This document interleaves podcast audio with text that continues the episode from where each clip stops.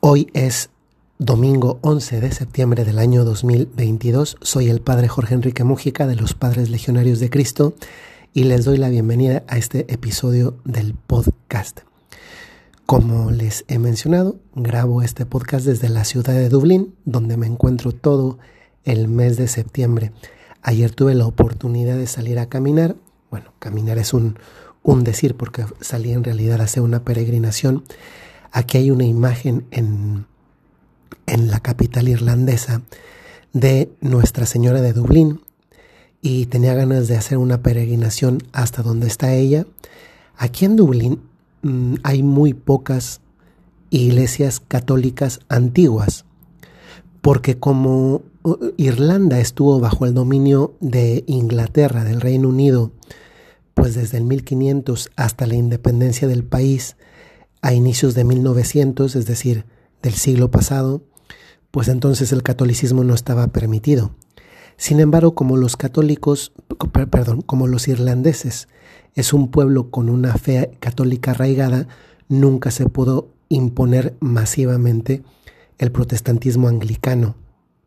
Por esa razón, las grandes iglesias aquí, que en su origen eran católicas, pero que después fueron expropiadas por el gobierno eh, de corte anglicano, pues no pertenecen a la iglesia, aunque en su origen eran católicas, y hoy las iglesias que hay pues son por muy antiguas, pues de 1800, finales de 1800, y en una de esas iglesias, la de los padres carmelitas, está esta imagen de Nuestra Señora de Dublín, y ayer fui caminando para allá. Una experiencia muy bonita, además de que el día de ayer tuvimos un día maravilloso.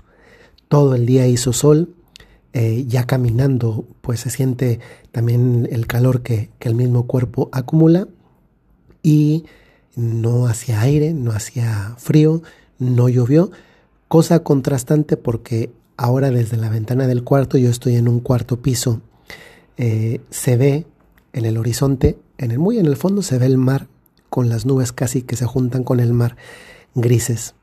Eh, veo el viento desde la ventana, cómo mueve las hojas de los árboles verdes, cómo me simbra la ventana a mí y la lluvia también cayendo. Así ha estado desde, desde que amaneció y por lo que he visto va a estar así todo el día. Ya les conté un poquito de Irlanda. Eh, eh, hoy voy a comenzar a subir en las historias de Instagram un poquito de lo que he vivido estos días. De hecho, si ustedes entran al Instagram, yo les pongo el enlace abajo en la descripción sea en Spotify que en los grupos de, WhatsApp y de Telegram. Mm, eh, voy contando un poquito, no como turista, sino como peregrino, de lo que uno puede, puede ver. Entonces, si ustedes entran al perfil mero arriba, van a encontrar un circulito que dice Irlanda, le dan ahí y van a ver las historias.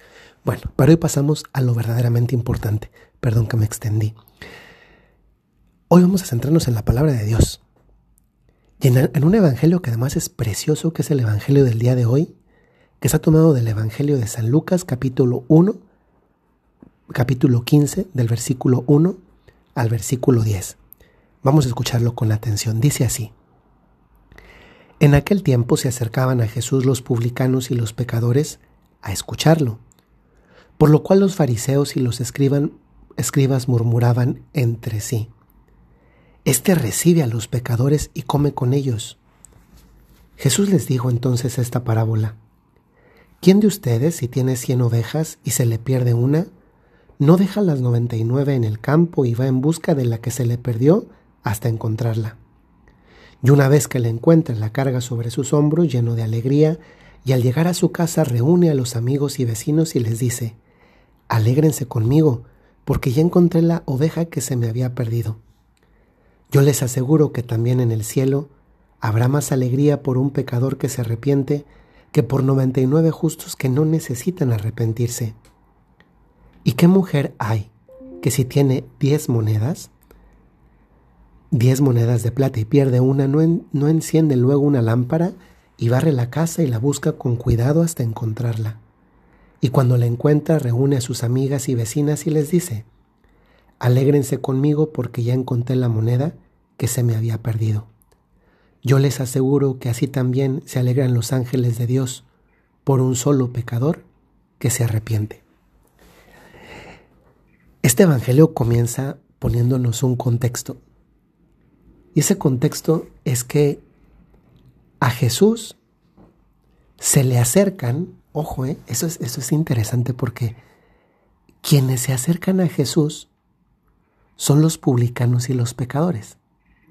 Es decir, dos categorías sociales de aquel tiempo en los, a los que pues todo mundo rechazaba. Es decir, si, si yo conozco un pecador, un publicano, pues no dejo que se me acerque, porque no lo quiero cerca de mí, porque su reputación no me interesa en mi vida. Y con Jesús sucede algo que a los primeros que le sorprende no es a los fariseos y escribas que están murmurando porque estas personas se le acercan a Jesús. Los primeros que están sorprendidos de que esto pueda ser así son esos pecadores que no experimentan el rechazo de Jesús, que no les dice, no, yo, yo no vengo con ustedes. Y entonces Jesús, permitiéndoles que sean ellos los que se acercan, fíjense, eso es interesante porque vamos a fijarnos mucho en este movimiento de, de quiénes son los que se mueven a quién. Y comienza diciendo, se acercaban a Jesús los publicanos y los pecadores. Ellos son los que se mueven hacia Jesús. Y una vez que estos se mueven hacia Jesús y están cerca de Jesús, no es Jesús el que habla sobre ellos. Incluso sabiendo quiénes son, conociendo sus pecados, pues claro que los va a conocer si es Dios. Quienes hablan de Él son los que podrían sentirse limpios, no pecadores. Y dicen, estos hombres murmurando, ¿eh? porque además no tienen esta franqueza de, confrontar a Jesús, murmuran. En lugar de decir las cosas claras a Jesús, murmuran y dicen, este recibe a los pecadores y come con ellos. Miren, ah, tal vez vamos a quedarnos solamente aquí, posiblemente avanzamos un poquito más en el Evangelio, pero vean qué interesante es cuando profundizamos algo, eh, porque nos dice mucho a nuestra vida.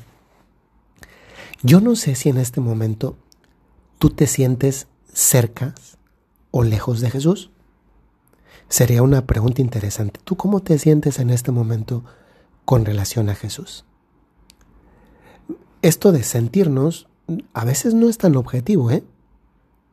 Porque, eh, porque quienes contestamos somos nosotros. Es decir, lo que yo creo, considero u opino de qué tan cerca yo considero que estoy de Jesús. Esta pregunta, más bien, yo te invito a que tú se la hagas a Jesús. Que tú le preguntes al Señor, Señor, ¿qué tan cerca sientes que estoy yo de ti? Porque si nos vamos a esta experiencia de los pecadores y, y los no pecadores con la que inicia esta narración, pues tal vez los pecadores podrían haber dicho yo me siento muy lejano de Jesús y sin embargo eran los que estaban más cerca. Y en cambio los que podrían haber contestado yo me siento muy cerca de Jesús son los que estaban más lejos de Él. Y esto nos ayuda mucho porque mm, nosotros no somos los que nos calificamos, sino que es Jesús quien nos califica. Es Él el que tiene la opinión más completa acerca de nosotros. Hay un dicho popular que dice que nadie es buen juez de su propia causa. Y esto es una verdad porque a veces nosotros para con nosotros mismos tendemos a justificarnos, a disculpar las cosas que nosotros hacemos y somos muy buenos para hacerlos hacerlo con nosotros, pero somos muy duros para hacerlo con relación a los demás. Y llama la atención que, que en este caso, miren, mm, cuando, cuando uno se siente muy bueno, que ojo, eh, bueno no significa ser santo. Hoy en el mundo hay muchas personas buenas, hay pocas personas santas. Eh, hoy el gran problema de quien se siente bueno es que después también experimenta como, como el que yo tengo derecho a. Tengo derecho a que a pedirle a Jesús que sea él quien viene a mí.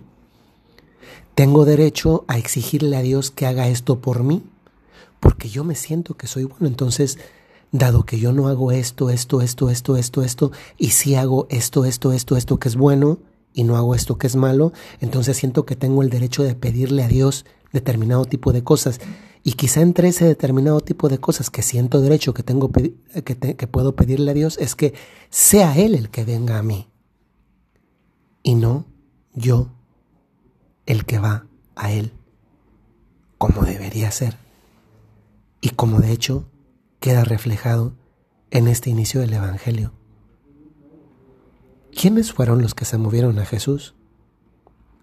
Los pecadores. Ojo, ¿eh? esto no es tampoco una canonización del pecador. El pecador, si se queda como pecador, mm, pues, digámoslo claramente, pues no, no va a llegar al reino de los cielos. Por mucho que en un primer momento experimente este, este movimiento interior, porque antes que ser un movimiento exterior, primero fue un movimiento interior, algo que le empujó. Así comienzan las conversiones. Primero experimentamos algo dentro que nos empuja también físicamente por fuera a acercarnos a Jesús. Y les aseguro que en la vida de muchos de nosotros, eso ha sido algo que ha estado al inicio de nuestro ir hacia Jesús. Pero ¿saben cuál es el problema? Porque aquí, en mayor o menor medida, todos somos más o menos pecadores. Aquí el gran problema es que, primero, no nos reconozcamos también como, como pecadores en camino, porque es verdad, tal vez no, no somos de los grandes pecadores de medalla de oro olímpica. Tal vez somos de ese, de ese estándar de pecadores amateurs que le echan ganas todos los días y caen y se levantan, caen y se levantan por amor a Dios y continuamente estamos a la búsqueda de Dios, de su voluntad y, y de vivir como, como Él nos pide, aunque a veces nos equivoquemos.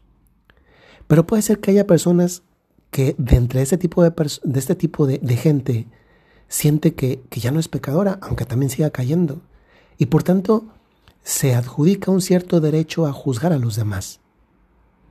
La única persona que tenemos derecho a juzgar somos nosotros a nosotros mismos. Y la única persona distinta a nosotros que tiene derecho a juzgarnos es Dios nuestro Señor. Y cuidado porque estoy convencido que hay muchas personas que podrían estar más cerca de Jesús y que posiblemente no lo están, no porque no sientan el movimiento interior que luego también les empuja los pies, a caminar hacia Jesús para encontrarlo, eh, no porque no experimentan el que Jesús les acogería, sino porque no experimentan que quienes rodean a Jesús también les acogemos. Y ahí se me llama la atención, yendo un poquito a lo que Jesús cuenta en el Evangelio de la oveja perdida, de la alegría, es que no, no significa que Jesús ame más al pecador por ser pecador, ¿eh? no lo ama por su pecado, lo ama porque, porque ve que tiene más necesidad de. Y esto muchos papás y mamás es más, cualquier persona es capaz de entenderlo. Si yo quiero a alguien, imagínense ustedes que tienen dos personas y a las dos las quieren mucho, pero una pues está muy bien en todos los sentidos y la otra no está muy bien. Pues entonces yo me intereso por la otra no porque no quiera a la primera, sino porque quiero que la otra esté igual de bien que la segunda, que la que no me necesita en este momento. Y qué maravilla que no me tenga que necesitar, porque en lugar de estar preocupado por dos, solamente estoy preocupado por uno. Y claro que cuando, perdón, claro que cuando la otra persona logro que salga adelante, que vaya adelante, que regrese, que esté bien, pues claro que me va a dar un montón de alegría. Pero muchas veces lo que pasa es que a veces la oveja perdida no regresa por miedo al rechazo de las 99. Yo les invito a que pensemos esto.